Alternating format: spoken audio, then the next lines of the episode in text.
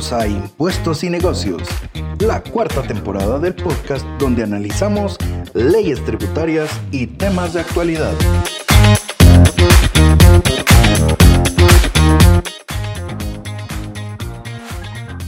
El siguiente tema que tenemos se refiere a los sueldos y salarios. Bueno, cuando nos referimos a sueldos y salarios, aquí lo interesante es, todos los sueldos y salarios que yo pago son deducibles, excepto los sueldos y salarios que le voy a pagar a los accionistas o a los miembros de juntas directivas o a los cónyuges de los accionistas. En ese caso, todos esos salarios van a estar limitados hasta el 10%, o sea, todo lo que yo pagué va a estar limitado hasta el 10% del total eh, de renta bruta que yo tenga. Entonces, ojo con eso porque también no es que todos los sueldos y salarios son deducibles, no. En el caso de los accionistas tienen ese tratamiento. Ahora bien, ¿qué pasa si yo pago bonificaciones? Bueno, las bonificaciones son deducibles. Pero aquí lo importante es sostener que sean bonificaciones. Si por alguna razón las bonificaciones no cuentan con toda la documentación de soporte que tienen que tener, entonces podrían en determinado momento encajar bajo el concepto de salarios y en ese caso serían no deducibles si es que no se pagó el seguro social. Entonces, ojo con eso porque yo creo que es un tema bastante interesante que tenemos que tomar en cuenta o bastante controversial, si lo quisiéramos llamar de alguna manera, porque si son sueldos y salarios, tienen que pagar seguro social para ser deducibles. Si yo le pago bonificaciones a mi personal, esas son deducibles, pero tienen que ser bonificaciones como tal. Tengo que contar con, la, con toda la documentación, por ejemplo, desde mi política salarial, desde mi contrato de trabajo, desde mis KPIs, desde mis evaluaciones, para poder sustentar que efectivamente es una bonificación por productividad. Entonces, con eso, prácticamente yo estaría totalmente tranquilo de que eh, eh, esa situación pues está totalmente cubierta. Entonces, con los sueldos y salarios, esa sería como nuestra recomendación. En el caso del aguinaldo y el bono 14, que sería como el tercer ítem que vamos a estar comentando respecto a los gastos deducibles, aquí lo interesante es que solo es deducible hasta el 100% del salario. Ojo, alguien me decía, mira, pero ¿qué pasa si yo construyo mi salario incluyendo la bonificación y incentivo? Pues es una buena pregunta, ¿verdad? Es una buena pregunta. Para efectos, eh, por ejemplo, de la OIT, eh, todo lo que se paga es salario, dependientemente si se llama bonificación o sueldo. Pues todo es salario uno podría llegar a pensar que también incluye eso. Yo diría, esa podría ser una posición bastante, bastante arriesgada, pero eh, que podría tener algún tipo de sustento. Veo que ya Dani tiene por aquí una pregunta. Hola Dani, veo que tenés una pregunta respecto a si una empresa de transporte no paga el impuesto de circulación. Se corre el riesgo de que las depreciaciones de dichos activos sean no deducibles. Bueno, es una buena pregunta, Dani. Es una buena pregunta. No hemos llegado al tema de las depreciaciones, pero yo te diría, vamos a ver, se necesita, vamos a ver, cuando uno comienza a ver el tema de las depreciaciones y realmente el impuesto de circulación no es causal para que el gasto sea no deducible en el caso de los vehículos. Lo que pasa es que el impuesto de circulación, ese es un impuesto como tal y es un gasto de la empresa y sería deducible para la empresa si lo paga. Eh, en conclusión, yo creería que ese impuesto no está conectado con la deducibilidad de las depreciaciones de los vehículos. No lo veo, no lo veo. Ahora bien, si por el contrario ese impuesto, por ejemplo, fuera la internación de ese vehículo al país, entonces ahí sí está en conexión con el tema del costo y entonces ahí sí podría estar en determinado momento cuestionable el costo de ese vehículo. Pero si no es de esa manera, entonces yo no le veo por dónde, Dani, eh, el estar omiso, por ejemplo, en el caso del impuesto de circulación de vehículos, puede causarme un tema de que mis depresiones no sean deducibles. Por supuesto, yo creo que aquí lo que tenemos que ver es que si una empresa, por ejemplo, está omisa en el caso del impuesto de circulación, lo que tiene que hacer es ponerse al día y pagarlo, ¿verdad? Estar omiso, eh, lo que le va a cargar a la empresa es, bueno, en principio que le pueden bloquear el NIT, pero lo segundo es que el estar omiso lo que le va a generar es una multa por mora, entonces la multa no es tan alta. Entonces lo que hay que hacer es pagarla para eh, pues, estar al día y evitar un tema de un bloqueo, un tema de un bloqueo de, de ese potencial NIT. Entonces yo creo, Dani, que con eso se estaría resolviendo el problema eh, quédate con la tranquilidad de que no está conectado con el tema de las depreciaciones, pero podría generarte otro tema eh, colateral, digamos, por ejemplo, si quieres sacar una solvencia fiscal, o si quieres entrar a tu eh, agencia virtual, o si quieres hacer algo, o de repente te, aparece la empresa como misa, y entonces tus clientes te dicen, mire, usted está omiso, no le voy a recibir sus facturas, o sea, se generan otro tipo de, de, problemas como alrededor el hecho de estar omiso. Así que yo creo que ese podría ser el tema que por un tema de compliance deberíamos de recomendar que se pague y se ponga al día, ¿verdad? Perfecto. Veo que tiene aquí, hola David, qué gusto saludarte, buenas noches. Veo que tienes una pregunta. Una empresa que tiene un empleado no está obligado a pagar X, entonces mi pregunta sería si ese gasto es deducible para la compañía. Por supuesto que es deducible en ese caso, David, porque la ley dice que eh, van a ser deducibles los sueldos salarios eh, cuando se cuando paguen seguro social cuando corresponda. Entonces en este caso no corresponde pagar seguro social. O sea, la misma ley me da la dispensa. Recuerdo que son hasta tres empleados. Bueno, cuando yo tengo tres empleados ya tengo que estar registrado en el IX. O sea, con un empleado y dos no tengo no tengo obligación de registrarme en el IX. Pero si voy como tercer empleado, entonces ahí sí ya, pues yo tendría que registrarme ante el seguro social y pagar esas cuotas. Bueno, descontarle a los empleados y pagar ya yo también como, como patrono ese 12.67% que es un monto bastante alto. Pero bueno, ¿verdad? Entonces hay que tener cuidado con eso. en ese caso, este, este caso David no, no, no, no tendría un problema de posibilidad. Hola Byron, buenas noches. Me hace una pregunta aquí Byron y me dice qué sucede con los pagos de sueldos donde se emite factura especial por el periodo de prueba de dos meses, son deducibles.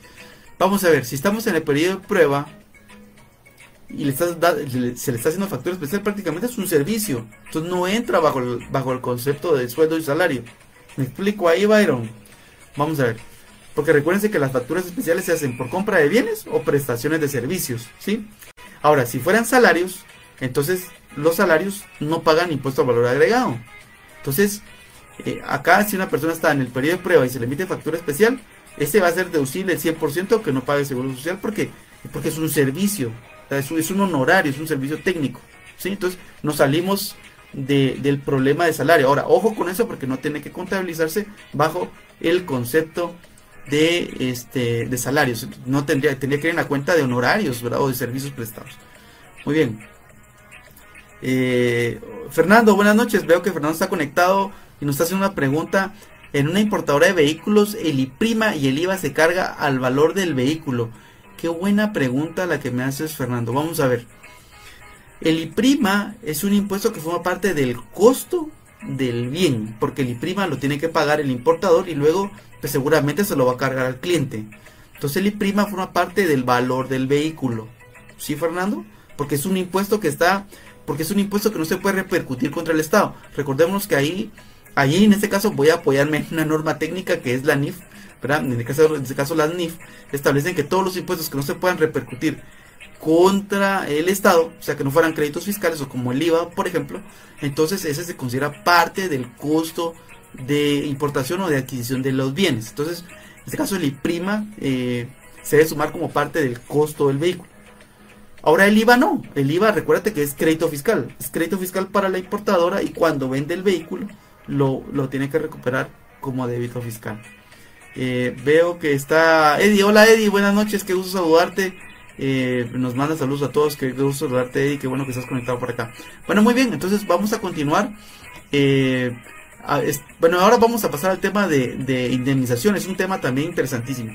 Con el tema de indemnizaciones yo diría, eh, la norma de impuesto a la renta, como yo lo he conversado en varios foros y en mi libro Impuesto a la Renta Corporativo, perdón que lo mencione, pero parece que ese libro me emocionó mucho cuando, cuando lo escribimos el año pasado, pero eh, la normativa de impuesto a la renta no observa el principio de lo de vengado a cabalidad. ¿Y por qué razón? Porque hay gastos que para deducirse se pueden deducir por el método directo o por el método indirecto.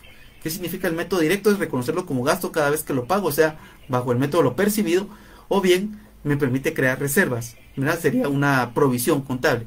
En el caso de las indemnizaciones se permite hacer una provisión contable del 8.33 del total de eh, remuneraciones pagadas. Ojo con eso, 8.33 de remuneraciones pagadas.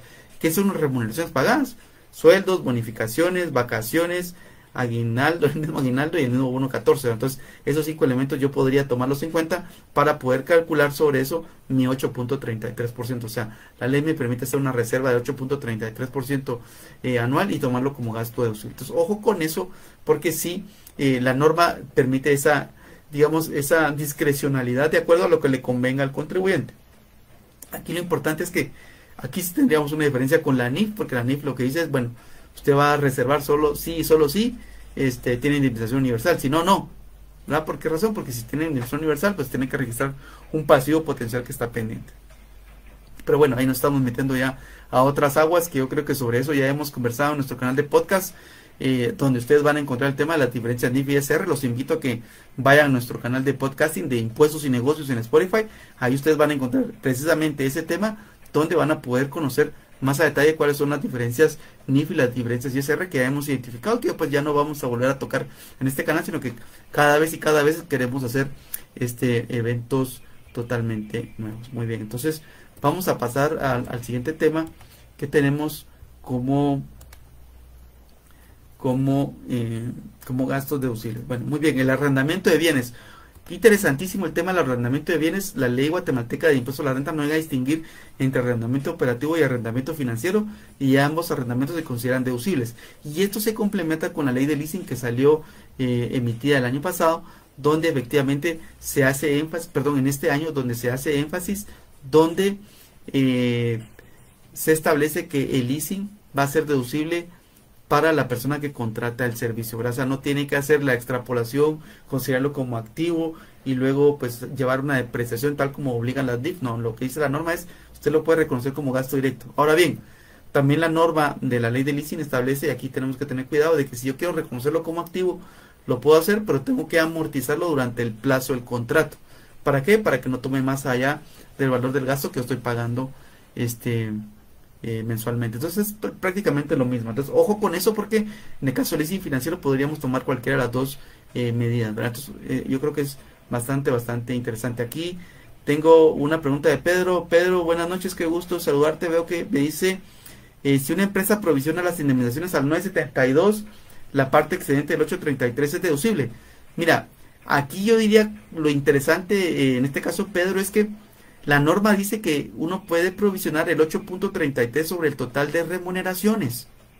Entonces, imagínate, si tú tienes eh, mil de sueldos y le calculas el 8.33, pues va a ser 8.33, pero si tú tienes mil de sueldos y como la ley dice total de remuneraciones, le tienes que sumar lo que es bonificaciones, vacaciones y las tienes contabilizadas en otro lado, aguinaldo y bono 14 y eso te va a dar tu 972, Pedro. Entonces no tendrías problema en cuanto al tema de la deducibilidad porque tendrías una base más grande para calcular tu 8.33. Y aquí, ojo con eso, porque la norma dice total de remuneraciones pagadas durante el año. Entonces, creo que con eso podría suavizarse, digamos, un poco esa preocupación que puedes tener ahí, Manuel. Veo que está Alex. Hola, Alex, qué gusto saludarte. Tanto gusto, tanto tiempo sin verte, así que veo que, estás conectado. Eh, me dice, ¿qué pasa en el caso de un de una empresa donde se le da un producto para que realice un giveaway? ¿Cómo puedo reconocer eso? Vamos a ver. Ahí prácticamente sería un gasto de publicidad, ¿no? O sea, un giveaway. Pensemos, pensemos, vamos a ver.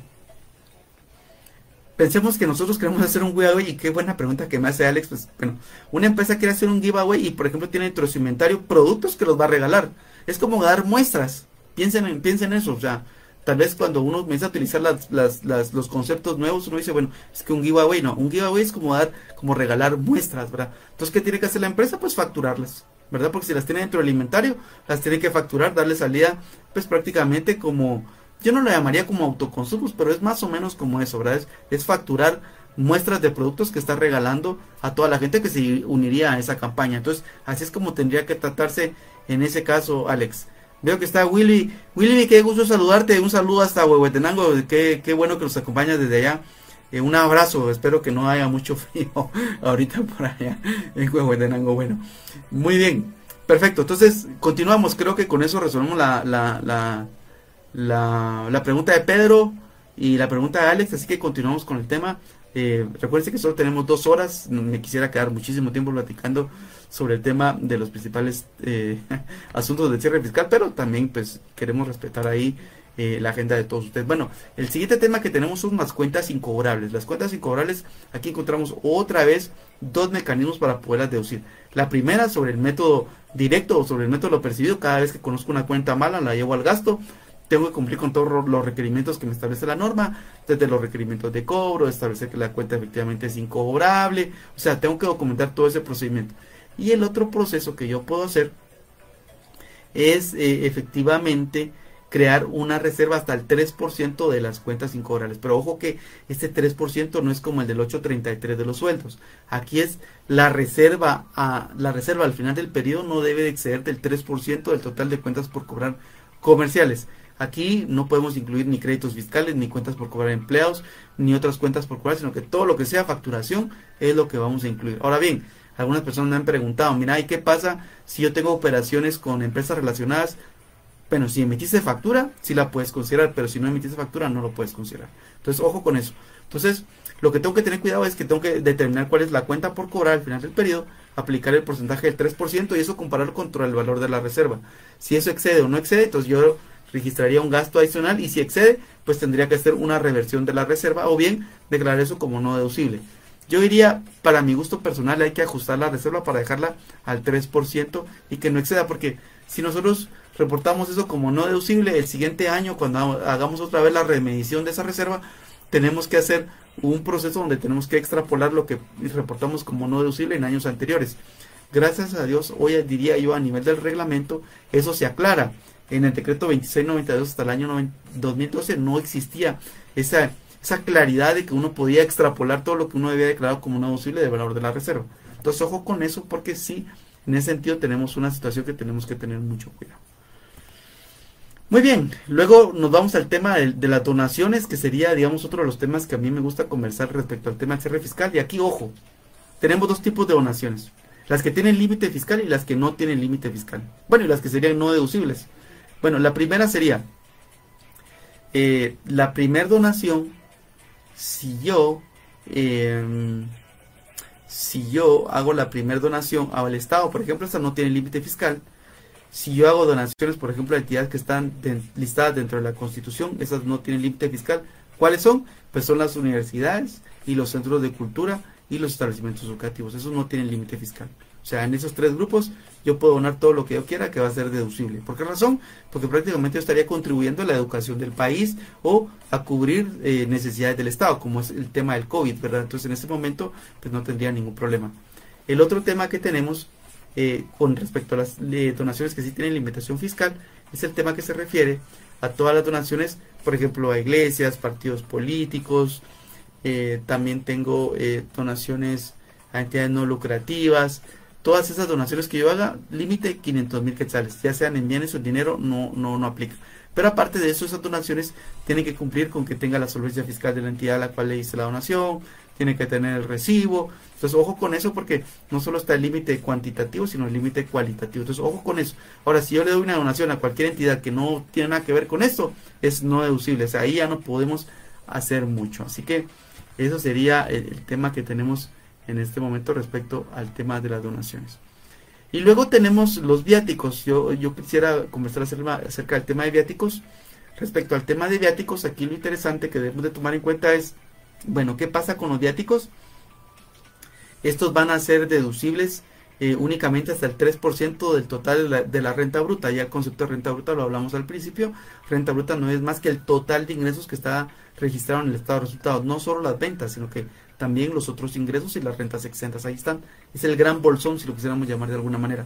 Pero bien, en el caso de los viáticos van a ser deducibles hasta el 3% del total de la renta bruta, pero para poderlos deducir también tenemos que cumplir con todos los requerimientos que establece la ley. Por ejemplo, si alguien que viajó al extranjero, tiene que estar la invitación, tiene que estar las entradas y salidas del país, tienen que estar este, todos los documentos que acreditan que fue a recibir algún curso. O sea, tiene que haber toda esa documentación para comprobar que esos gastos son deducibles, ¿verdad? Luego tenemos el concepto de regalías. Las regalías van a ser deducibles en Guatemala hasta el 5% de la renta bruta. Para aprobarse el derecho a regalías, tenemos que cumplir con presentar el contrato, haber hecho las retenciones, que las eh, marcas están registradas en el país o el uso de sus intangibles. Yo diría también observar el tema de precios de transferencia. Muy importante ese asunto porque eh, es un asunto que está eh, siendo revisado constantemente por la Administración Tributaria en todos sus procesos de fiscalización.